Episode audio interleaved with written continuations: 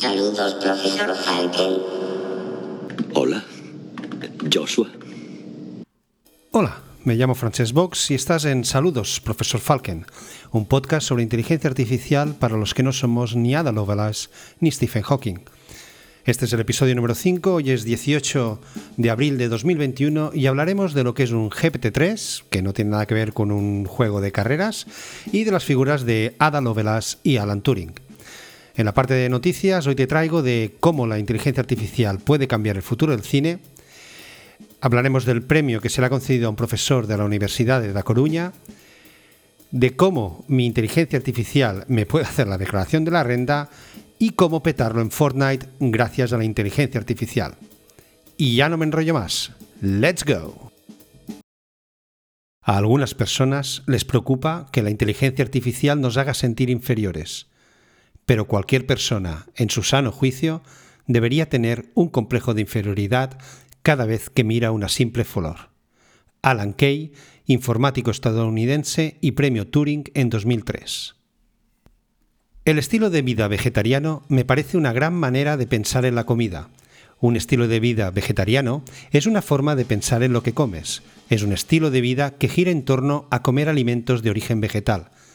No se trata solo de no comer carne, sino también de no comer nada que provenga de fuentes animales.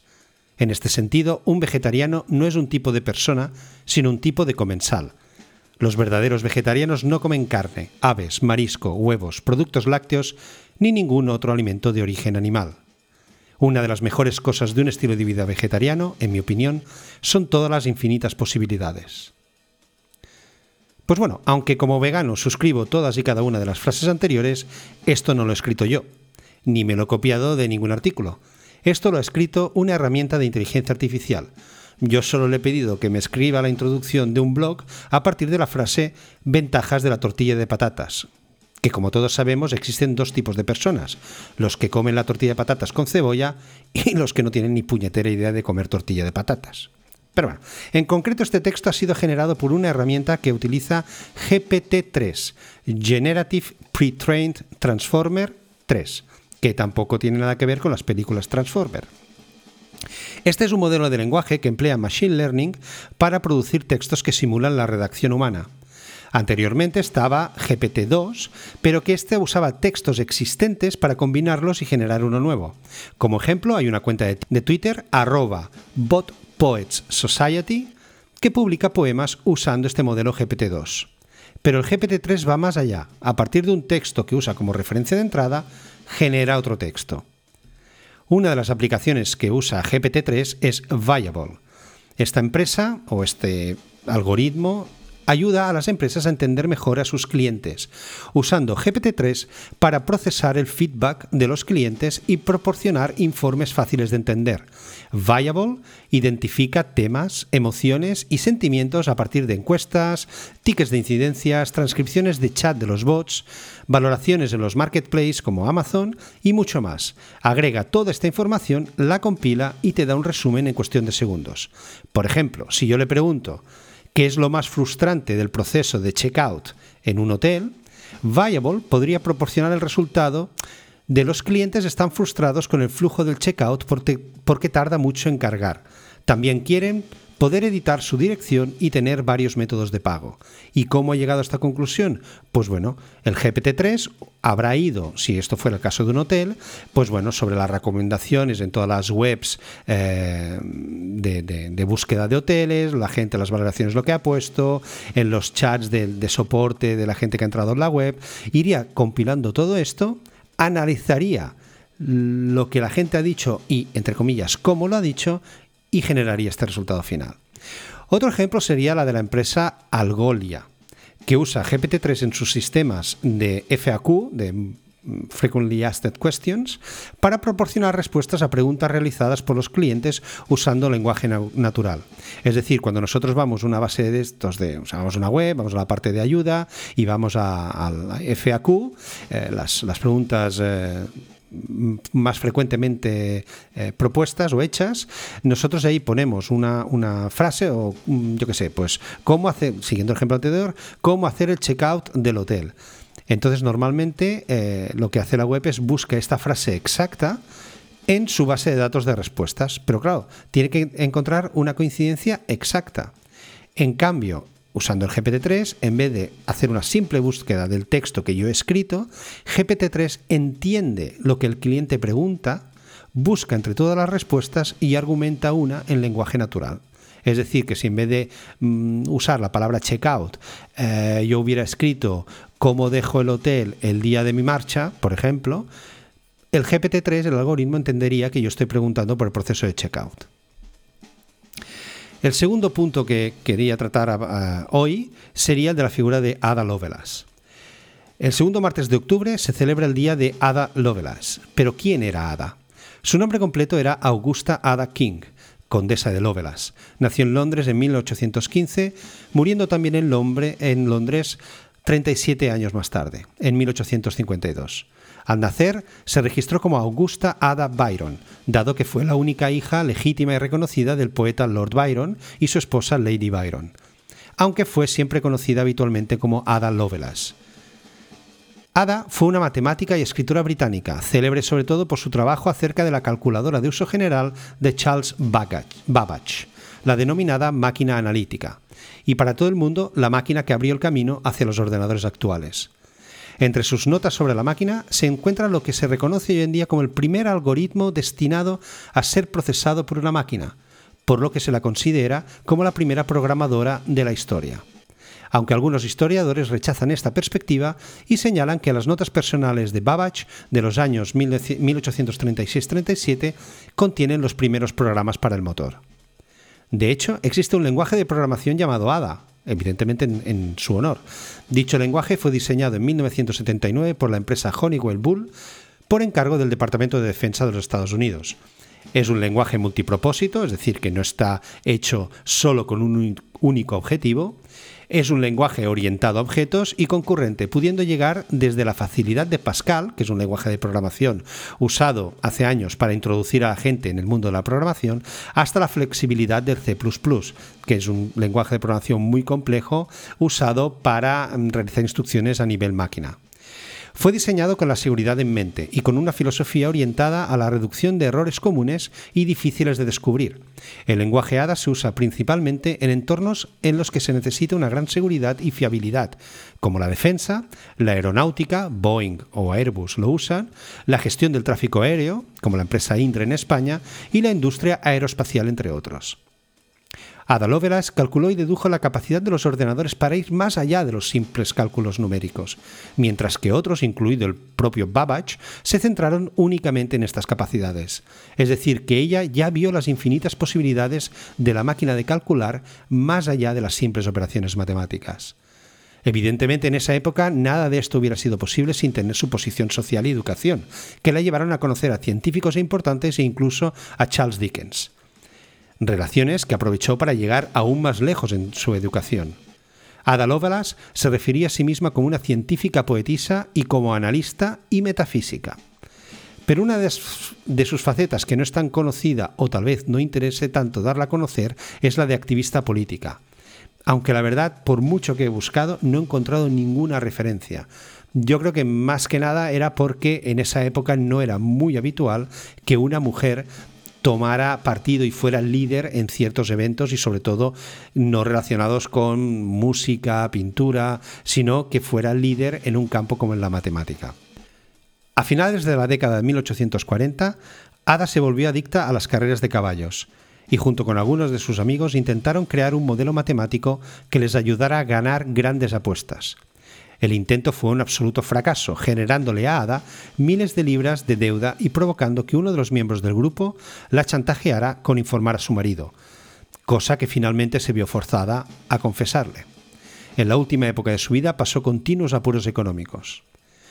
En el verano de 1852 la salud de Ada empeoró mucho. Llevaba años padeciendo agotamiento nervioso y debilidad general, pero no fue hasta ese año que aparecieron los primeros síntomas de un cáncer de útero. La enfermedad duró, varios meses durante los cuales su madre tomó el control respecto a sus citas médicas y personales. Por influencia de su madre, decidió dejar de ser materialista y adoptó ideas religiosas que la llevaron a arrepentirse de su vida anterior.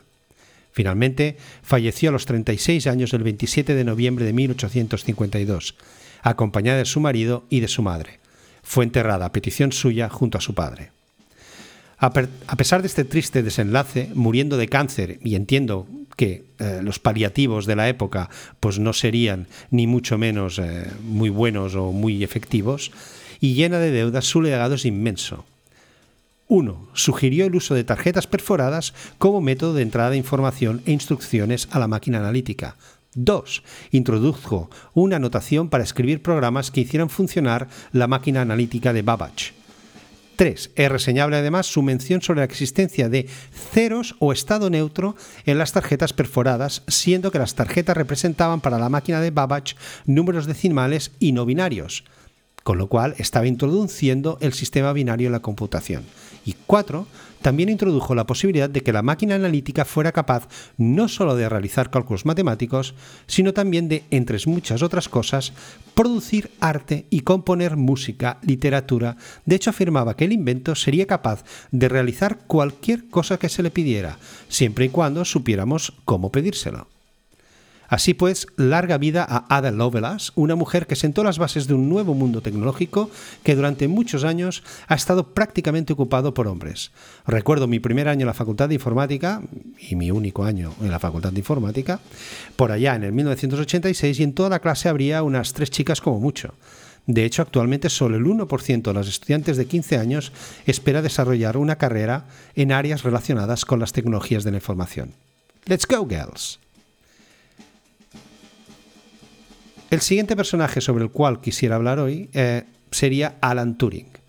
¿Os suena la película The Imitation Game, protagonizada por Benedict Cumberbatch, el famoso Sherlock, aunque al principio tenía que ser Leonardo DiCaprio, se tituló Descifrando Enigma en España y el Código Enigma en Latinoamérica, pues es un biopic del 2014 basado en la figura de Alan Turing. Alan Mattison Turing nació en Londres en 1912 y falleció en 1954. Matemático, lógico, informático teórico, criptógrafo, filósofo, biólogo teórico, maratoniano y corredor de ultradistancia. Toma ya. Es considerado uno de los padres de la ciencia computacional y precursor de la informática moderna. Fue el creador de la máquina de Turing, que aunque llamada máquina, es en realidad un modelo matemático consistente en un autómata, bueno, sí, esta sería la parte, del, la parte máquina del tema, que es capaz de implementar cualquier problema matemático expresado a través de un algoritmo. A pesar de esta definición tan complicada, en realidad la máquina de Turing destaca por su simplicidad, pues manipula símbolos sobre una tira de papel, una cinta, siguiendo una serie de reglas. A pesar de esta simplicidad, una máquina de Turing puede adaptarse para que simule la lógica de cualquier algoritmo de computador, de ahí su enorme potencial y valor. Ada Lovelace creó el primer programa informático, es decir, una serie de instrucciones para una máquina. Alan Turing inventó la máquina capaz de leer esas instrucciones a través de una cinta de papel y procesarlas. Durante la Segunda Guerra Mundial, y esto es lo que cubre mayoritariamente la película, trabajó en descifrar los códigos nazis, particularmente los de la máquina Enigma, y durante un tiempo fue el director de la sección naval Enigma de Bletchley Park, que es donde trabajaban todos los que eh, estaban intentando descifrar los códigos nazis. Se ha estimado que su trabajo acortó la duración de esa guerra entre dos y cuatro años. Tras la guerra, diseñó uno de los primeros computadores electrónicos programables digitales en el Laboratorio Nacional de Física del Reino Unido y poco tiempo después construyó otra de las primeras máquinas en la Universidad de Manchester.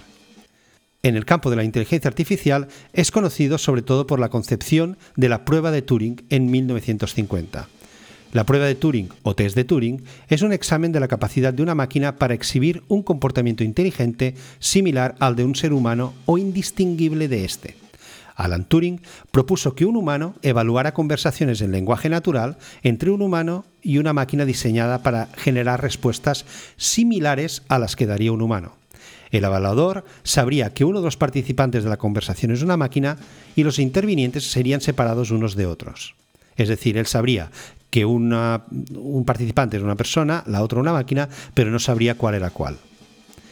La conversación estaría limitada a un medio únicamente textual, como un teclado de computadora y un monitor, por lo que sería irrelevante la capacidad de la máquina para transformar texto en habla. En el caso de que el evaluador no pudiera distinguir entre el humano y la máquina acertadamente, Turing originalmente sugirió que la máquina debía convencer a un evaluador después de 5 minutos de conversación el 70% del tiempo, la máquina habría pasado la prueba. Esta prueba no evalúa el conocimiento de la máquina en cuanto a su capacidad de responder preguntas correctamente, solo se toma en cuenta la capacidad de ésta de generar respuestas similares a las que daría un humano. Pero, al igual que en el caso de Ada Lovelace, la historia de Turing no acaba bien. La carrera de Alan Turing terminó súbitamente tras ser procesado por homosexualidad en 1952. Dos años después de su condena, murió. Según la versión oficial, por suicidio. Sin embargo, su muerte ha dado lugar a otras hipótesis, incluida la del envenenamiento accidental. O no tan accidental. Dicha hipótesis formula que murió al morder una manzana envenenada, a lo que se suma la teoría de que el primer logo de la empresa Apple, una manzana mordida con los colores del arco iris, era un homenaje a Alan Turing. Steve Jobs lo desmintió diciendo que fue una simple casualidad. Pero ¿qué es que te diga? A mí la verdad es que me gusta la analogía. El 24 de diciembre de 2013, su cachonda majestad la reina Isabel II de Inglaterra, semifinalista junto con Jordi Hurtado para el premio de persona más longeva del mundo, promulgó el edicto por el que se exoneró oficialmente al matemático, quedando anulados todos los cargos en su contra. Sí, a los estirados británicos les tomó 59 largos años, con sus 12 meses cada uno de ellos, para perdonar, entre comillas, porque no había nada que perdonar, a un hombre que había contribuido tanto a su país por unos gustos o tendencias sexuales que muchos de los políticos de la época seguramente también tenían. God Save the Queen, Queen de uno de los países más hipócritas que conozco.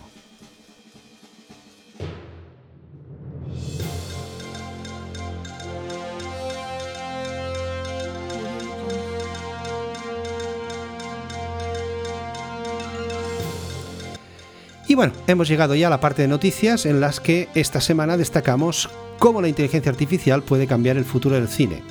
Y es que un equipo de especialistas de las universidades de Granada y Cádiz han desarrollado el primer informático, programa informático del mundo basado en técnicas de inteligencia artificial que ayuda a los guionistas de una película a escribir la historia más taquillera. Para hacerlo se han basado en los denominados tropos, que son los recursos narrativos usados para comunicar una situación que puede ser reconocida fácilmente por el espectador, una especie de clichés comunes, previsibles y hasta necesarios en figuras como las retóricas. Algunos ejemplos serían pues, el malo de la película, al que se enfrentan los héroes de las películas de Marvel, el detective que entrega su placa y su arma después de haber hecho algo que él considera moralmente eh, válido, o el viaje del héroe, que existe desde la Odisea de Homero hasta películas como Star Wars o El Señor de los Anillos. Los investigadores han ideado una metodología para visualizar cómo se relacionan, entenderlos y sobre todo inferir qué combinaciones serían acertadas o no para los procesos creativos, una forma de analizar los giros de guion que pueden ser o no taquilleros. Por tanto, no escribirán un guion, pero sí te dirán qué combinaciones tienes que añadir y cómo combinarlas para pegar el bombazo. La segunda noticia se refiere a que el investigador Juan Romero, de la Universidad de Da Coruña, ha sido galardonado con el Award for Outstanding Contribution to Evolutionary Computation in Europe, otorgado por la sociedad científica Spaces. Este premio europeo se otorga al investigador que más ha contribuido a la investigación en inteligencia artificial y a la técnica de computación evolutiva en los últimos años. La computación evolutiva es una rama de la inteligencia artificial que propone el uso de mecanismos inspirados en la genética para la resolución de problemas. Estas herramientas permiten que, por ejemplo, el ordenador pueda crear un programa que resuelva un problema por sí solo, sin necesidad de que un humano construya ese programa.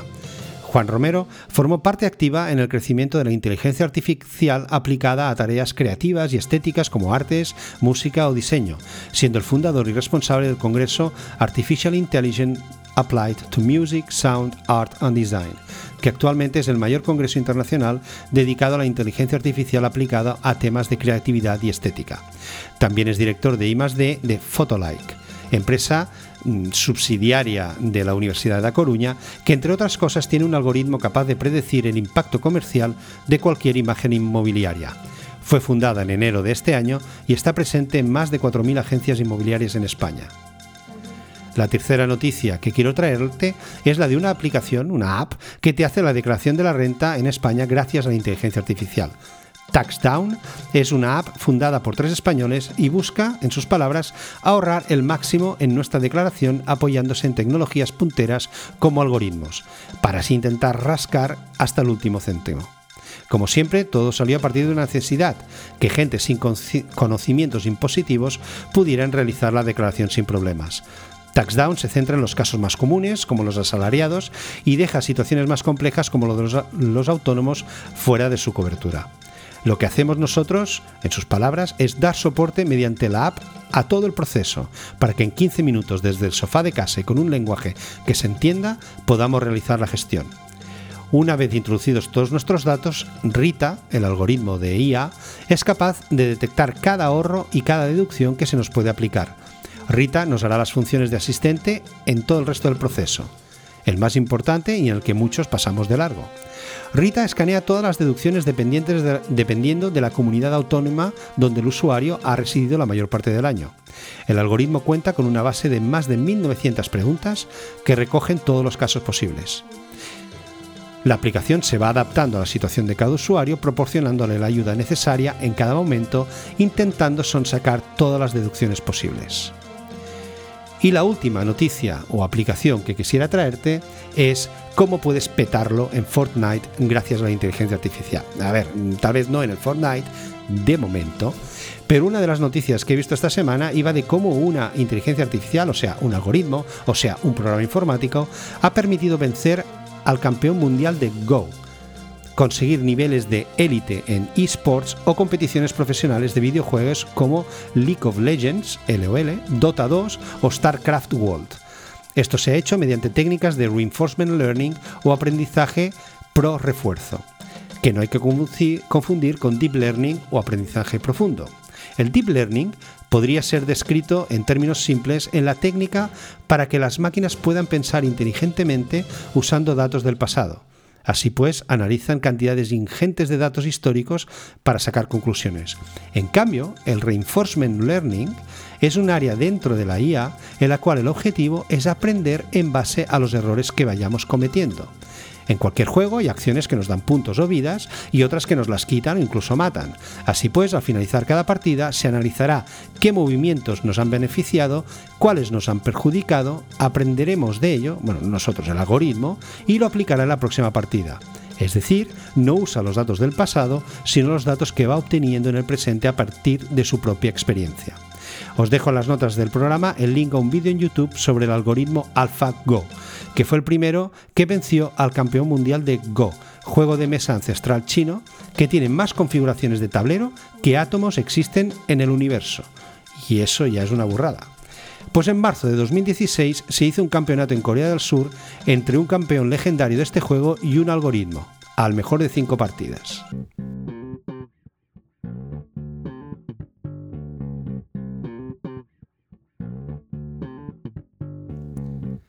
Y hasta aquí el episodio de esta semana. No os olvidéis de comentar y valorar el podcast en iTunes porque de esto vivimos los podcasters, de vuestros comentarios y valoraciones. Nada más, nos oímos la próxima semana. No os olvidéis de ser felices, algo que los robots no pueden hacer por mucha inteligencia que tengan, al menos de momento.